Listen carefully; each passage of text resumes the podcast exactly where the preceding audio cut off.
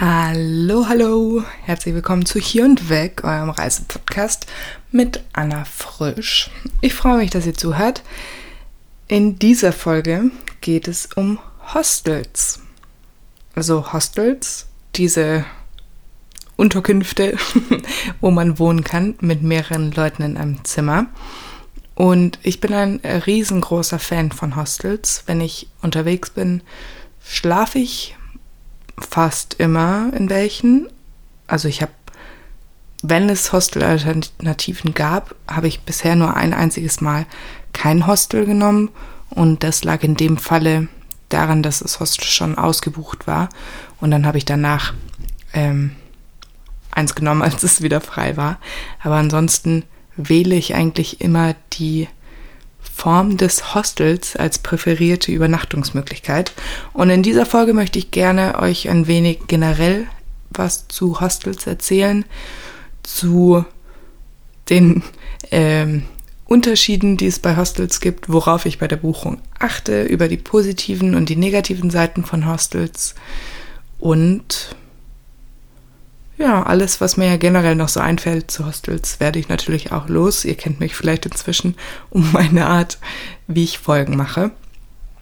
Ähm, Hostels, ich finde es so ein verrücktes Phänomen, weil meine Eltern sind in ihrer Jugend auch schon relativ viel gereist und waren manchmal auch in Hostels oder in Mehrbettzimmern.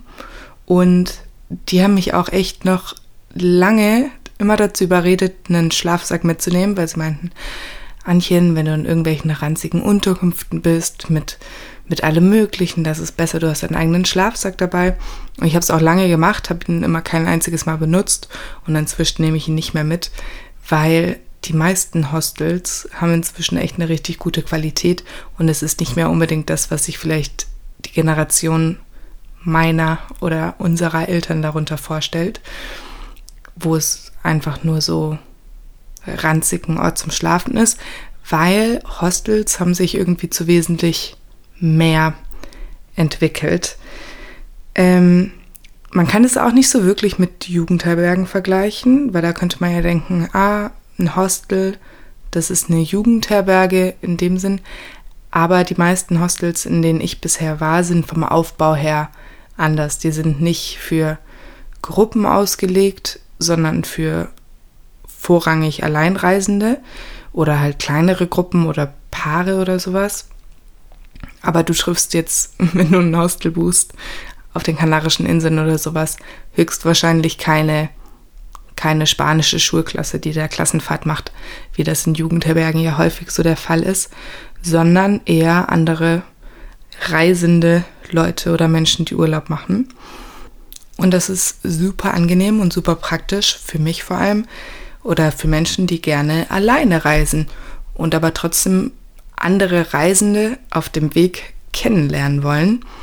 Mein, meine App Hostel World, das ist so wie Booking.com oder wie ein anderer Unterkünftesucher, aber eben nur für Hostels. Die App sagt mir, ich habe in sieben Ländern in Hostels übernachtet und war in 22 Unterkünften. Die Länder sind Chile, Kolumbien, Panama, Spanien, Griechenland, Italien und Costa Rica.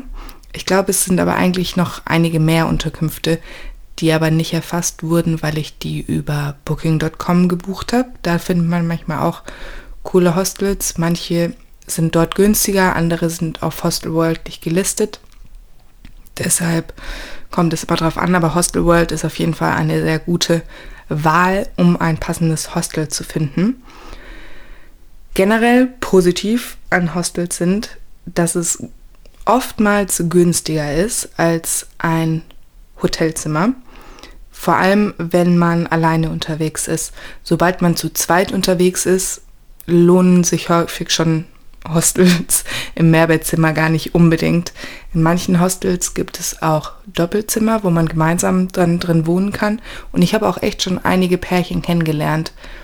Oder nicht unbedingt Pärchen, die in einer romantischen Beziehung miteinander sind, sondern auch Reisepärchen oder Reisepaare, die eben gesagt haben, sie gehen trotzdem in Hostels und nehmen sich dort ein Doppelzimmer, einfach weil sie andere Leute kennenlernen wollen.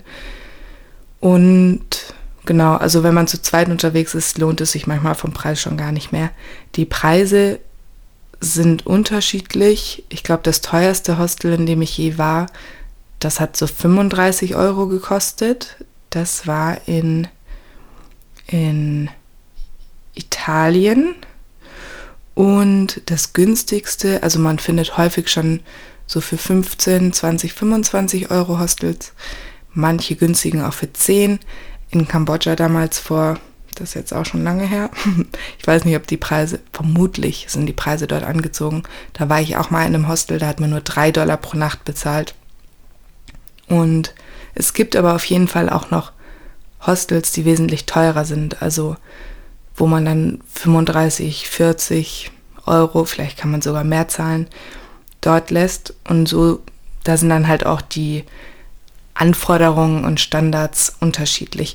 Und die Hostels sind auch unterschiedlich ausgelegt. Also es gibt ähm, manche Hostels, dort gibt es einfach nur Betten sozusagen. Dann gibt es manche Hostels, die haben eine Küche. Die meisten haben eine Küche, aber nicht alle. Dann gibt es welche, die sind extra so gebaut worden als Hostels. Andere sind eigentlich normale Wohnhäuser, wo noch Leute drin, drin reinkommen. Auch die Größen sind vollkommen unterschiedlich. Also es gibt ganz kleine Hostels, wo irgendwie fünf, sechs Leute Platz finden. Dann andere, die sind riesig. ich bin schlecht im Schätzen, deshalb kann ich euch nicht sagen, wie viele Leute da reinpassen. Aber es gibt echt auch richtig große Hostels. Und auch vom Vibe unterscheiden die sich. Also es gibt auch manche Hostels, die sind eher auf Digital Nomads ausgelegt oder auf Menschen, die dort länger bleiben, höhere Komfortansprüche vielleicht auch haben. Und das schon eher wie einem, wie einem äh, Hotel gleicht vom Komfort her. Da gibt es auch eine Kette Selina Hostels. Die gibt es in ganz Südamerika, glaube ich. Und lasst mich lügen, aber ich glaube sogar auch in Europa. Ich war aber bisher noch kein einziges Mal in einem Selina Hostel, weil es immer günstigere Alternativen gab, die nicht so viel schlechter wirkten. Und deshalb hatte ich mich da entgegengeschieden, entgegen, dagegen entschieden. Und Selina Hostels sind aber auch echt ein Ding von dem, was ich mitbekommen habe. Und die haben auch so Bändchen, wie so Festivalbändchen, woran man dann gleich so erkennt, ah, die Person war da und da. Und die sind auch auf ähm, digitale Nomaden ausgelegt und sind so ein bisschen schicker vom Stil her. Das war witzig, weil als ich in Kolumbien war und auch schon davor in Costa Rica, habe ich dann auf Instagram auch ständig Werbung von den Celina Hostels bekommen, dass ich da hingehen soll. Also geschaltete Werbung. Ja, auf jeden Fall, das gibt es auch. Und ich glaube, kein, kein Hostel hat den gleichen Vibe wie ein anderes. Also es ist immer echt enorm unterschiedlich. Und teilweise werden die auch nicht so mega deutlich, wenn man die Beschreibungen liest, die es online gibt. Hm, da muss man echt ein bisschen drauf achten. Ich hatte ja jetzt die positiven Sachen schon gesagt, deshalb sage ich jetzt noch die negativen Aspekte man ist oder ich bin durch Hostels manchmal ein bisschen ortsbegrenzt, weil ich schon versuche, eher dort mich aufzuhalten, wo es Hostels gibt. Und es gibt aber natürlich eher in den touristischen Hotspots Hostels, was eben dafür, dazu führt, dass man sich mehr auf der typischen Backpacker-Reiseroute bewegt. Das kann zwar voll gut sein, aber manchmal habe ich das Gefühl, es schränkt mich ein bisschen ein mit den Orten, die ich sehe und dass ich denke, vielleicht sollte ich mehr mal auch mich nicht nur auf Hostels fokussieren, sondern auch sagen, es ist okay, wenn ich irgendwie in eine günstige Unterkunft gehe, weil es, wie gesagt, manchmal preislich gar nicht so, ein, so einen großen Unterschied macht. Und ja, ein anderer negativer Punkt wäre vermutlich, was auch ein positiver Punkt sein kann, dass man mit anderen Menschen in einem Zimmer schläft und da irgendwie sich arrangieren muss, nicht so viel Platz hat und vielleicht Menschen schnarchen, laut sind. Der Klassiker ist auch, dass manche Leute nachts reinkommen und das Licht anmachen und nicht wieder ausmachen oh, das hasse ich auch. so, wenn ihr es schon anmacht, dann macht es doch aus. Ich persönlich nehme immer nur meine Handylampe, wenn ich irgendwie nachts mich in irgendein Hostelzimmer schleiche oder rausschleiche und verdecke dann auch noch die Handytaschenlampe so ein bisschen, damit es nicht arg, arg hell ist. Aber manche Menschen nehmen da einfach nicht so viel Rücksicht, würde ich sagen. Und gerade für Menschen, die einen sehr leichten Schlaf haben, glaube ich schon, das könnte sehr unangenehm sein. Also ich hatte auch mal eine im Hostel kennengelernt, die hatte eigentlich drei Nächte gebucht, aber es wurde so sehr geschnarcht und die war so fertig mit den Nerven, dass sie gesagt hat, es ist ihr alles egal, sie nimmt sie jetzt zwei Nächte im Hotel, sie hält es nicht aus. also ich glaube, es ist auf jeden Fall auch nicht für jeden was. Und natürlich ist dann auch die Frage, bucht man ein eher ruhiges Hostel oder bucht man ein Partyhostel, wo es dann auch abends noch viel Gelächter gibt, Musik und sowas. Da stellt sich dann halt die Frage, was ist die Prio? Will man eher dabei sein mit einem Leben und auch Party machen oder freut man sich auf seinen erholsamen Schlaf und kann sowas gar nicht gebrauchen? Von daher kommt es dann einfach drauf an, was ihr sucht.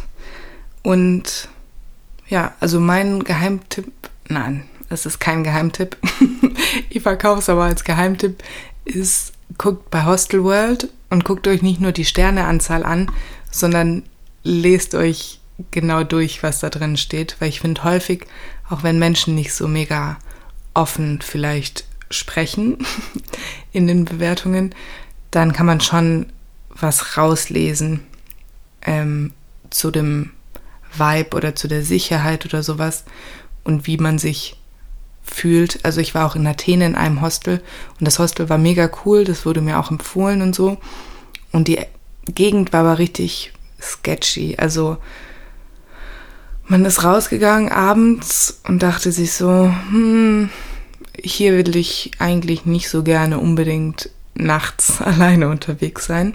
Und dann hatte ich auch danach in den Hostelbewertungen nachgelesen und da stand da überall. und ich hatte es aber einfach nicht durchgelesen. Da stand richtig oft so, ja, aber gerade für Frauen bei Nacht nicht so ideal, ansonsten super Vibe und sowas. Das heißt, ich hätte es da einfach lesen können. Und hier können wir eigentlich direkt übergehen zu meinen ich hatte mir ein paar Hostels überlegt, die ich richtig gut fand und ein paar, die ich richtig schlecht fand. Und da ich jetzt gerade schon bei dem in Athen war ähm, und bei Bewertungen, wo man nicht das gescheit liest, eins, glaube ich, auch meiner schlechtesten Hostels, in denen ich bisher war, das war auf Teneriffa. Es war ein relativ günstiges Hostel. Und der Vibe hat einfach für mich überhaupt gar nicht gestimmt. Also es waren schon auch ein paar nette Leute da und vom Prinzip her war es kein schlechtes Hostel, aber das Hauptklientel bestand einfach aus mittelalten Männern, die den ganzen Tag gekifft und getrunken haben und die da überwintert haben. Also ich war dort im Winter und die bleiben halt da für mehrere Monate. Und es gab so ein riesen Mehrbettschlafzimmer und es gab einfach keine Regale und keine Schränke. Und die Leute, die da halt schon so lange waren, haben ihre Sachen ausgebreitet und die lagen einfach überall. Und es war einfach das allerreinste Chaos. Und da waren auch einfach, glaube ich, 16 Personen oder sowas in dem Zimmer. Und ich finde, es kommt richtig doll drauf an. Also ich war auch schon in super 16 Bettzimmern oder generell in großen Zimmern. Ich finde, es kommt echt drauf an, wie sind die Betten, wie ist der Aufbau, quietschen die Betten, wie ist die Türe, wie gestaltet sich der Raum an sich, wie hellhörig ist es und so, wie hoch ist gestapelt. Weil meistens gibt es ja zwei, zwei Betten übereinander, aber in manchen Hostels gibt es auch drei Betten übereinander. Habe ich jetzt noch nicht so oft erlebt, aber schon ein paar Mal. Und ich finde es gar nicht unbedingt so schlecht, muss ich sagen. Also klar, bisschen nervig, wenn man da hochkraxeln muss, aber andererseits hat man da dann auch voll seine Ruhe. Mm, und auf jeden Fall da war es aber super laut, super hellhörig. kein, kein Stauraum, man konnte auch nichts einschließen und so. Und dann halt, ja, also die, die Menschen, die da irgendwie rumsaßen und mit denen ich auch nicht so gut in Kontakt kam, irgendwie. Vor allem hatte ich da vier Nächte gebucht, glaube ich. Und an Tag 1 dachte ich mir schon so, ach du grüne Neune, wo bin ich hier gelandet? Dann danach war es dann doch nicht so schlecht, weil ich habe dann noch eine Berlinerin kennengelernt, mit der habe ich mich gut verstanden. Und dann war so ein bisschen geteiltes Leid, das halbes Leid. Und ja. Und da habe ich aber auch wieder festgestellt, also ich würde sagen, ich mache schon Low-Budget-Reisen, aber auf jeden Fall sind sie nicht as budget as it could be. Ich nehme nicht zwangsläufig die günstigsten Hostels, nur weil es die günstigsten sind. Und da bin ich auch echt froh, dass ich dieses Mal die finanziellen Möglichkeiten hatte, um mir Hostels aussuchen zu können, auch wenn die vielleicht ein paar Euro mehr kosten. Ähm, und das ist für mein Sicherheitsgefühl auch immer ziemlich wichtig. Und teilweise macht es schon auch einen großen Unterschied, irgendwie in welchem Hostel man ist. Klar könnte man auch immer in das günstigste gehen, aber ja, muss man sich halt dann überlegen, wie viel es am Wert ist. So die teuren Hostels waren es mir noch nie wert, aber inzwischen bin ich an dem ähm, Standpunkt angelangt, wo ich die Möglichkeit habe oder wo ich jetzt die Möglichkeit hatte, nicht nur das günstigste Hostel nehmen zu können. Und genau, falls ihr nochmal anderes Thema, falls ihr länger irgendwo bleibt, ich hatte vorhin auch von Digital Nomads und so geredet, wenn ihr wisst, ihr bleibt irgendwo länger, dann fragt mal unbedingt nach, weil manchmal haben Hostels auch so Rabattaktionen, wo es dann heißt, wenn du eine Woche bleibst, dann kriegst du einen Discount, also einen Rabatt oder für einen Monat kriegst du dann noch einen höheren Rabatt. Also wenn ihr länger irgendwo bleiben wollt, dann fragt da auf jeden Fall mal nach, ob es sowas gibt. Mhm. Und ähm, noch zu schlechten Hostels ein Hostel, das fand ich auch echt nicht gut.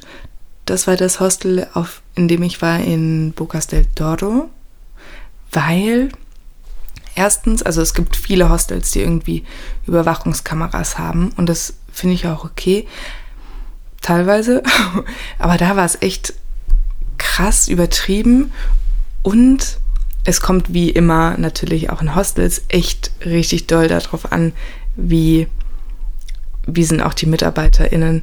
Und dort gab es echt so einen unfreundlichen Mitarbeiter, der uns da angepöbelt hat und immer betrunken war und sowas. Und das war echt nicht so cool. Und da war es ja dann auch noch undicht. Dafür konnten die jetzt nichts. Aber im Endeffekt wurde echt wenig irgendwie geboten und es war kein günstiges Hostel. Also schon vergleichsweise günstig, weil auf Bocas del Toro in Panama ist das ja die Inselgruppe weil da generell vieles sehr teuer war. Aber das hat mir auch echt nicht so gut gefallen. Ah, und noch zu Unterkünften oder zu Hostels. Es gibt einige Hostels, die auch Frühstück im Preis mit inbegriffen haben. Da müsst ihr da mal gucken, ähm, weil ich finde es oft echt praktisch. Also, ja, dass vielleicht ein anderes Hostel günstiger ist, aber bei dem Hostel ist Frühstück dabei, dann nehme ich schon häufig das, wo noch Frühstück dabei ist. Einfach weil ich das angenehm finde, wenn man sich da nicht drum kümmern muss. In Panama gab es eigentlich immer, wenn es Frühstück gab, das fand ich auch eigentlich richtig witzig, weil damit hätte ich nicht gerechnet, so Pfannkuchen. Und es gab so eine Pancake-Mischung, also so eine Fertigmischung, die du einfach mit ähm, Wasser anmixt und dann in die Pfanne haust. Und dann in den Hostels war es ziemlich unterschiedlich, wie, wie die sozusagen da bereitet wurden. Also in manchen wurden die dir extra zubereitet und du hattest noch Obst dabei. In anderen gab es so das Pulver schon in einem Becher und du musstest einfach nur das Wasser dazu mixen mit so einem Strich. In noch anderen stand da einfach so die Riesenpackung und du musstest dir da alles selber zu mixen, finde ich ganz witzig. Also so, ja, dass es da dann überall in den Hostels für die Touris Pancakes gab. Und dann, als ich in Costa Rica war, war das gar nicht mehr, gar nicht mehr Sache. Da gab es dann viel Gallo Pinto, also Reis mit, äh, mit Tomate und so unterschiedlichen Sachen. Finde ich auch gut. Ich esse gerne richtig, also ich mag gerne Reis zum Frühstück. Und die Pancakes fand ich schon auch ganz geil, aber ja, nur so Pancakes. Manchmal gab es dann halt noch irgendwie eine Schokosoße, manchmal bei Premium-Orten gab es eine Banane. da gab es dann auch die Variante, entweder die lag da einfach oder die wurde einem schon so auf den Pancake gelegt. Ja, also guck da auf jeden Fall nach. Und dann gab es noch ein Hostel, das fand ich auch echt nicht sympathisch. Das war in Medellin in Kolumbien. Und da war irgendwie nie jemand. Und es gab so einen Gang und da gab es die Zimmer. wow, super Beschreibung, Anna. Richtig gut wieder. Aber ja, und es gab nur so unbequeme Sitzecken. Also das finde ich auch echt wichtig. So, wenn ein Hostel eine Hängematte hat, dann ist schon so viel gewonnen. Oder einfach so bequeme Sitzmöglichkeiten, wo man sitzen kann. Vielleicht noch Spiele. So eine einfachen Gemeinschaftsaufenthaltsraum. Und da gab es das nicht und alle waren irgendwie immer weg. Und da gab es aber auch harte Konkurrenz mit anderen fancy schmancy Hostels. Also, ja, ich kann da jetzt auch gar nicht mehr so ganz zusammenfassen, woran das lag, dass es mir so wenig gefallen hat. Ich gucke mal nochmal nach, weil ich habe eigentlich eine Liste auch gemacht, wo ich immer Pro und Contra von jedem Hostel hingeschrieben habe, in dem ich war auf meiner Reise. Also falls ihr da Interesse habt, kann ich euch da auch gerne irgendwie ein Foto von schicken, weil ich finde das immer ganz interessant. Und ich habe aber bei allen, die Hängematten hatten, hingeschrieben, Pluspunkt, Hängematte. Ja, ich bin ein Hängematten-Fan. Früher gar nicht, da habe ich das irgendwie nicht so ganz verstanden, was der Reiz von Hängematten sind, aber inzwischen habe ich es verstanden. Genau. Dann noch äh, gute Hostels. Jetzt habe ich ja mehrere Hostels genannt, die ich nicht so gut fand. Zwar ohne Namen, aber mit kleiner Beschreibung. Richtig coole Hostels, auf denen ich war, in denen ich war, war, glaube ich, einmal das Hostel in dem ich ganz, also mein, meine allererste Hostelerfahrung, ich weiß auch gar nicht so genau, wann das war. Ich habe versucht, das herauszufinden über Hostel World eben, weil da steht auch, es war in Viña del Mar vom 9. Juni bis zum 11. Juni. Aber es steht einfach, es steht einfach gar nicht dran, welches Jahr das war. Da habe ich schon geguckt unter Buchungsinformationen, aber da steht immer nur von welchem Tag bis zu welchem Tag, aber gar nicht in welchem Jahr. Aber ich vermute, dass es 2017 war. Auch schon fünf Jahre her. Und das war aber ein richtig süßes Hostel, weil da irgendwie auch die Familie gewohnt hat. Und dann war da auch noch eine Familie in dem Hostel und die hatten dann so Barbecue-Abende und so. Ja, das kommt auch echt von Hostel zu Hostel drauf an, wie viel unterschiedliche Aktivitäten die anbieten. Also in manchen Hostels gibt es irgendwie so gemeinsame Kochabende oder dass die Volunteers kochen und man kann für einen kleinen Betrag mitessen, also Volunteers oder MitarbeiterInnen oder Pubcrawls oder Pubquiz oder sowas. Und ja, das finde ich eigentlich auch immer eine ganz nette Idee.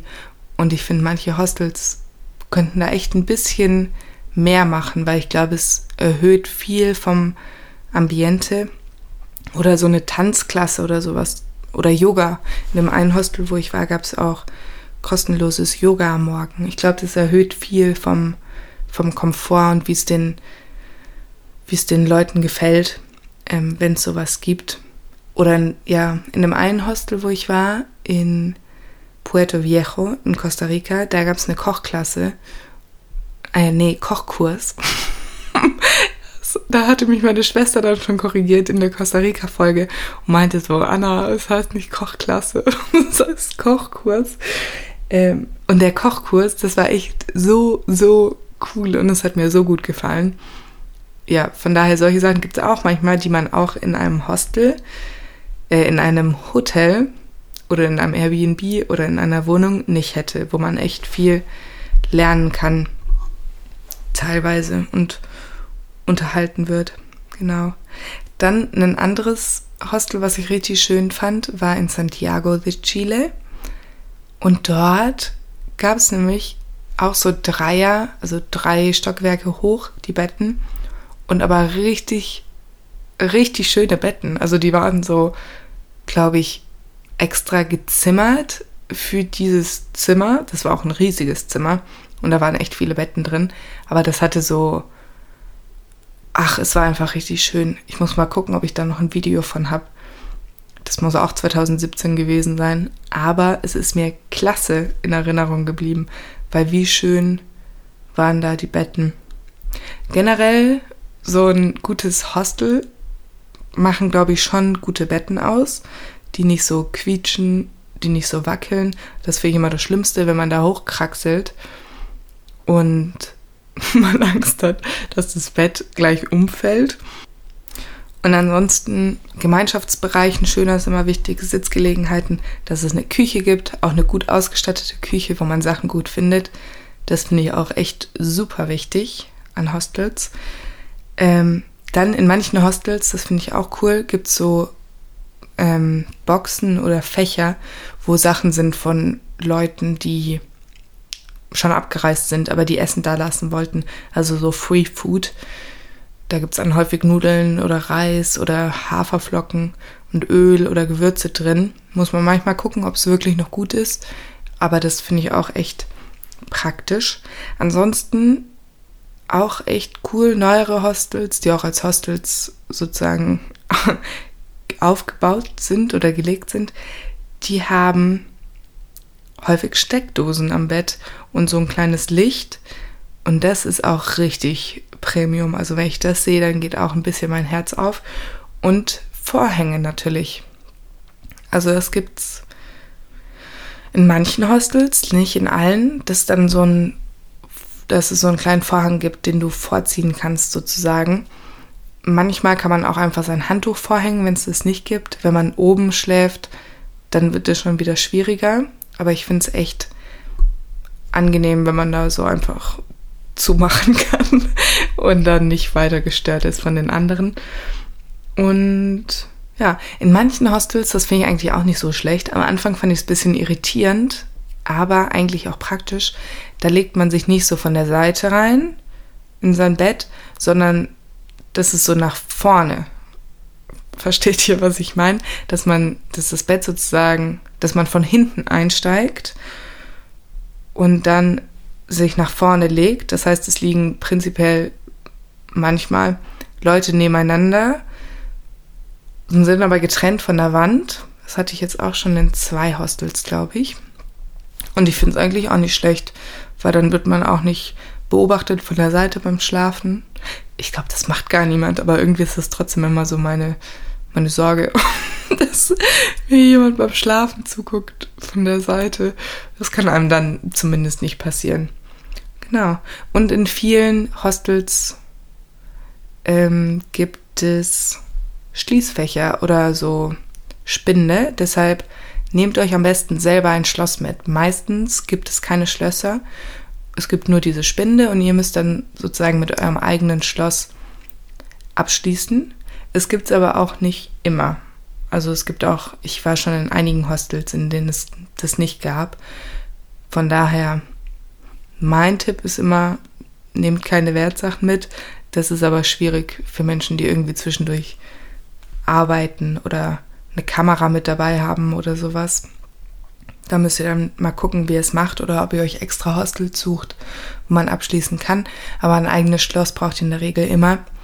Die Zimmer werden manchmal abgeschlossen, manchmal nicht. Also ich war schon in Hostels, da gab es einen Zahlencode, um reinzukommen. In manchen bekommt man so eine Karte. In wieder anderen wird gar nicht abgeschlossen. Das kommt so ein bisschen aufs, aufs Hostel drauf an. Und da müsst ihr dann einfach ein bisschen gucken. Generell, wenn ihr euch unwohl fühlt in einem Hostel, dann wie immer, hört auf euer Bauchgefühl, würde ich sagen.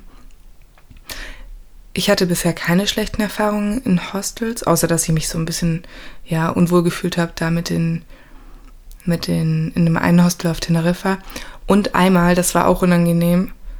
Da dachte ich so, ich mache ein Schläfchen und habe mich wieder ins Bett gelegt und das Badezimmer war direkt am am Schlafzimmer dran und da wurde dann gerade drin masturbiert. Ähm, ja, das fand ich sehr unangenehm, irgendwie so. Ja, aber was soll's? Und ja, ein bisschen, bisschen weirder Einschub jetzt, aber so war's. Ähm, genau, und wenn ihr in Hostels geht, neben dem Schloss, nehmt euch auf jeden Fall so eine Schlafmaske mit und Ohrstöpsel. Ich habe es häufig so gemacht, dass ich die Ohrstöpsel neben mein Bett gelegt habe und erstmal ohne eingeschlafen bin und die dann nachts oder morgens oder so, wenn es laut wurde, mir reingemacht habe. Mein Tipp, falls ihr euch keine Feinde machen wollt, macht das Licht nicht an, wenn ihr nachts reinkommt. Und auch wenn ihr morgens richtig früh raus müsst, dann packt am besten schon am Abend vorher, damit ihr nicht so rumkuschelt. Oder nehmt eure Sachen raus, stellt die vor die Tür und kruschelt da dann rum morgens. Aber genau, nicht, dass ihr da noch mehrere Stunden rumkrusteln müsst, weil das ist auch richtig nervig. So macht ihr euch keine Freunde. Und ja, ich glaube, das war eigentlich alles, was ich zu Hostels euch erzählen und mit euch teilen wollte. Erzählt mir gerne auch mal, ob ihr schon häufiger in Hostels übernachtet habt, wie ihr dazu steht, ob ihr auch solche Fans seid wie ich oder ob ihr lieber eure Ruhe habt. Genau. Und ich muss aber auch sagen, weil ich habe schon auch gerne meine Ruhe, aber mir gefällt voll der Gedanke, und das habe ich auch häufiger so gemacht, gerade auf den Kanarischen Inseln und in Griechenland, dass ich irgendwie alleine rausgehe und alleine mein Ding mache und dann wiederkomme und mich da wieder mit Menschen umgebe, weil dann kann man so ein bisschen steuern, will man was machen mit Menschen oder nicht. Und in manchen Hostels kann man auch alleine rumsitzen und chillen. In anderen wird man direkt angesprochen, aber dann kann man ja auch sagen, hey, ich brauche gerade ein bisschen Zeit für mich oder so, falls ihr nicht die ganze Zeit euch umgeben wollt mit Menschen. Aber ich finde es echt klasse. Und weil man halt eben nicht nur für eine günstige Unterkunft zahlt, sondern auch für dieses Networking-Event eigentlich. Und dass man da andere Leute kennenlernt und mit denen connecten kann. Und richtig oft ergibt sich dann irgendwie was, dass man gemeinsam was unternimmt oder einen Ausflug macht oder so. Und gerade für Alleinreisende ist das echt super praktisch. Genau. Ich freue mich, dass ihr bis hierhin zugehört habt. Die nächste Folge gibt es in zwei Wochen. Ich bin mir noch nicht so ganz sicher, was das Thema wird. Deshalb kann ich das hier jetzt noch nicht ankündigen. Aber ich werde es euch wissen lassen. Wenn euch die Folge gefällt, dann hört euch die anderen an und bewertet gerne den Podcast. Und ich freue mich, wenn ihr in zwei Wochen wieder einschaltet. Bis dann!